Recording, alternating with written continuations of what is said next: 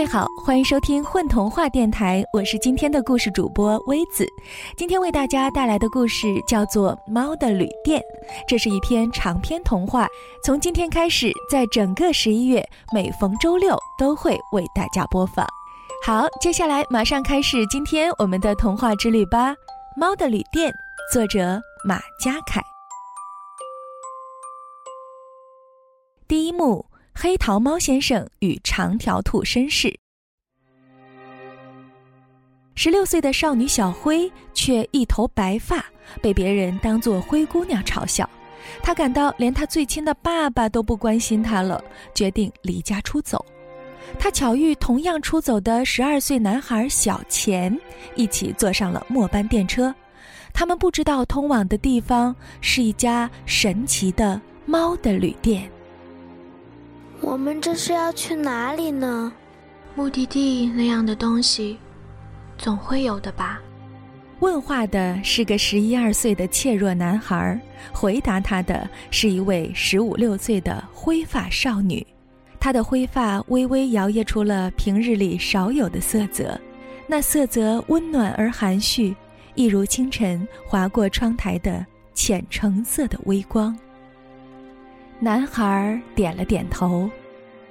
那，你害怕吗？不害怕。一点儿也不害怕吗？也许，有一点吧。说到这儿，少女怅然若失的抬头仰望车厢的顶部。不知过了多久，电车停靠在了一个陌生的站台。站台上空无一人，仿佛全世界的旅客都不约而同的在这个午夜变成了眼睛无法捕捉到的透明人偶。他们躲进了墙角里面，藏到了长椅背后，消失得无影无踪。就这么上演着一场神不知鬼不觉的午夜迷藏。至少得想办法度过今晚。男孩点了点头，颇为信任地看着他，什么也没说。住一晚旅店的钱还是有的，我想。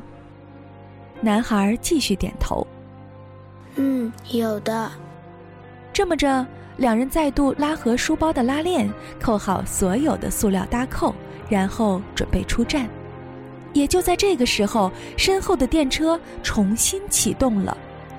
奇怪。不是已经到了终点站吗？车头的驾驶室里似乎有一个巨大的黑影正在晃动，那影子充斥着整个驾驶室，几乎连车灯的光亮都要被它的阴影所吞没了。远去的车身上好像写着 “cat” 的英文，字下面还有个迷糊的黑色标记。他们没有时间多想，走出站后。发现好像所有住宿的地方都关门了。现在我们要怎么办呢？不出所料，男孩已经开始显得有些害怕了。别担心，一定会有办法的。请跟我走吧。少女的笑容就像冰雕一样凝结在了空气中。因为他发现男孩和他一样，不仅瞪大了眼睛，还拉长了嘴巴。怎么，怎么回事儿？说话的居然是一只茶色的猫。仔细听声音，应该是一只年轻的公猫。可是，这位猫先生为什么会让我们跟着他走呢？少女感到事态的发展似乎超出了她预想的情形。猫从暗处走了出来，站在了少女与男孩面前。猫眯起了眼睛，郑重其事地将少女与男孩打量了一番，然后伸出一只前爪，心满意足地捋了捋自己的胡子。他想干什么？那还用说？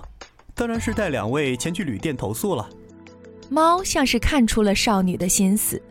少女心头微微一惊，然后目不转睛地凝视着眼前的猫，忍不住再次猜疑起来。真是够呛，为什么会碰上这样的事情，这样的猫呢？这当，猫似乎又看出了他的心思。哎，就请放心的跟我来吧。不等少女问话，猫就已经继续开枪了。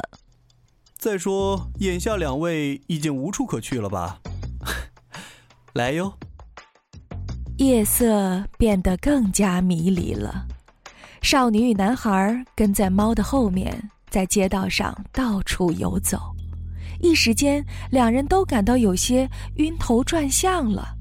黑洞洞的夜空中，似乎还有一种沉闷而空漠的声响。仿佛有只巨兽正躲在远方看不见的雾霭之中，频频发出低吼。也就在开始略微犯晕的时候，两人忽而发现，一直走在前面的猫终于停了下来。啊，终于到了吗？仿佛刚才的一路上都处于催眠状态，简直就像在走迷宫一样啊！腿好酸啊！这时，猫转过身来：“欢迎光临猫的旅店。”到底是怎么回事呢？这当儿，少女和男孩开始把目光集中在了眼前的那座被称为“猫的旅店”的建筑上面。那的确是一家像模像样的旅店，整体为木质结构，大约有五六层的样子。屋顶依循中国古代建筑，尖尖的檐角上挂着猫脑袋形状的陶瓷饰物，时不时还会发出类似铃铛的清脆声响。放眼看去，整个旅店就像是浮在轻雾里似的，而周遭的位置和情况谁都无法摸清猜透。视线穿过挂满灯笼的长廊，隐约可以瞥见旅店的前台后面立着一个奇怪的长条形的影子。这时，少女忽然发现猫的后脑勺上似乎有块黑乎乎的奇怪印记。猫的后脑勺上怎么会有黑桃印记呢？正想着。不知不觉已经来到了旅店的前台，猫忽闪了一下就不见了。与此同时，前台后面的那个模模糊糊的长条形的影子，现在已经变得清晰可辨了。那是一位身高近六尺、穿着如同深海一般的暗蓝色燕尾服的兔绅士。眼下正冷漠地扬着下巴，居高临下地审视着眼前的少女和男孩。他那细长的手臂不知从哪儿掏出一本桃红色的小簿子，规规矩矩地放在了柜台上。他什么也没有说，只是用戴着白色手套的手指戳了戳簿子的封面，像是在用无声的语言说话。请在这里。而那登记簿的封面上也印着一块黑桃标记。写上自己名字就可以了吗？少女一边翻开登记簿，一边问道：“不知是巧合还是什么，少女翻开的正好是一张空白页。可是那位瘦长的跟棉条似的长条兔先生什么都没说，就死死地盯视着少女。那种感觉就好像只要稍不留神，他就会一口将登记簿整个吞下去似的。”也就在这个时候，长条兔伸手指了指与少女同行的男孩，男孩正躲在他身后，只探出一个脑袋，略带羞怯地看着长条兔。他吗？他还小呢，不登记的话，应该没关系的吧？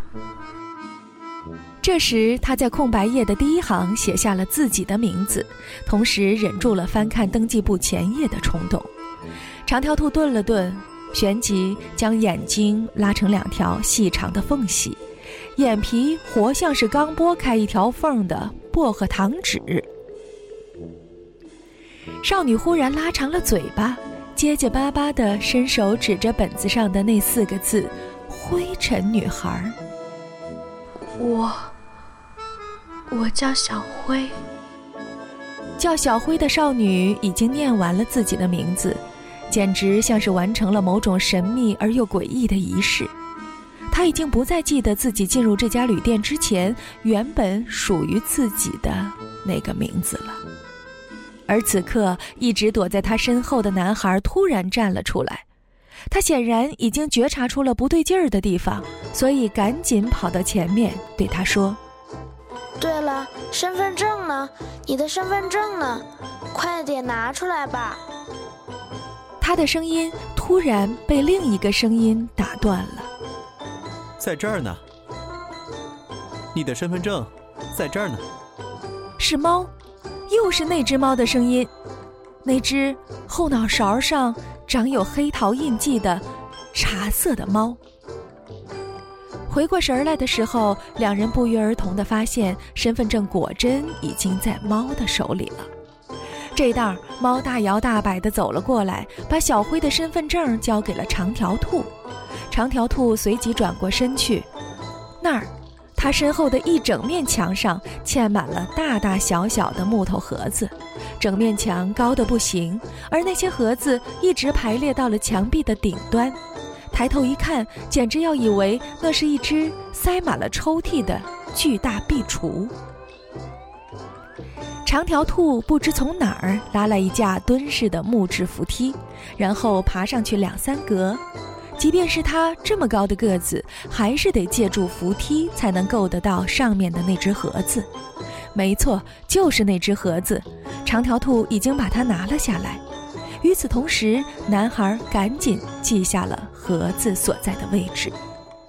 接着，长条兔将小灰的身份证放入盒内，并且从里面取出一把形状奇怪的钥匙，然后捏在了手心里。完事儿之后，他再次爬上扶梯，把盒子放回了原处。四零二房间。小辉接过长条兔递过来的钥匙，看着上面的门牌号，自言自语道：“啊，对了，小辉小姐，请问您的弟弟叫什么名字呢？”“啊，抱歉，他并不是我弟弟。事实上，他并不知道男孩的名字，男孩也不知道他的名字。他们俩在车站不约而同地离家出走，孤立无助，才结伴而行。”叫我小钱好了。倒是男孩一下子变得大方起来，一改之前的拘泥和羞怯。人的性格似乎会随着具体的处境而发生微妙的变化，这在很多人身上都发生过。但眼下男孩的变化，使得小辉也有感到有些讶异。听他这么一说，猫笑眯眯地点了点头。那么你叫什么呢？这时，猫的笑容僵了一下。你的名字呢？我也很想知道你的名字。嗯，Como。猫略作犹豫，继而有些不大情愿，自报了家门。我叫 Como 来着。在猫的旅店里，究竟会发生什么呢？今天的童话就讲到这儿。请记好，猫的旅店从今天开始，在整个十一月，每逢周六都会为大家分幕放送，欢迎你到时候准时收听哦。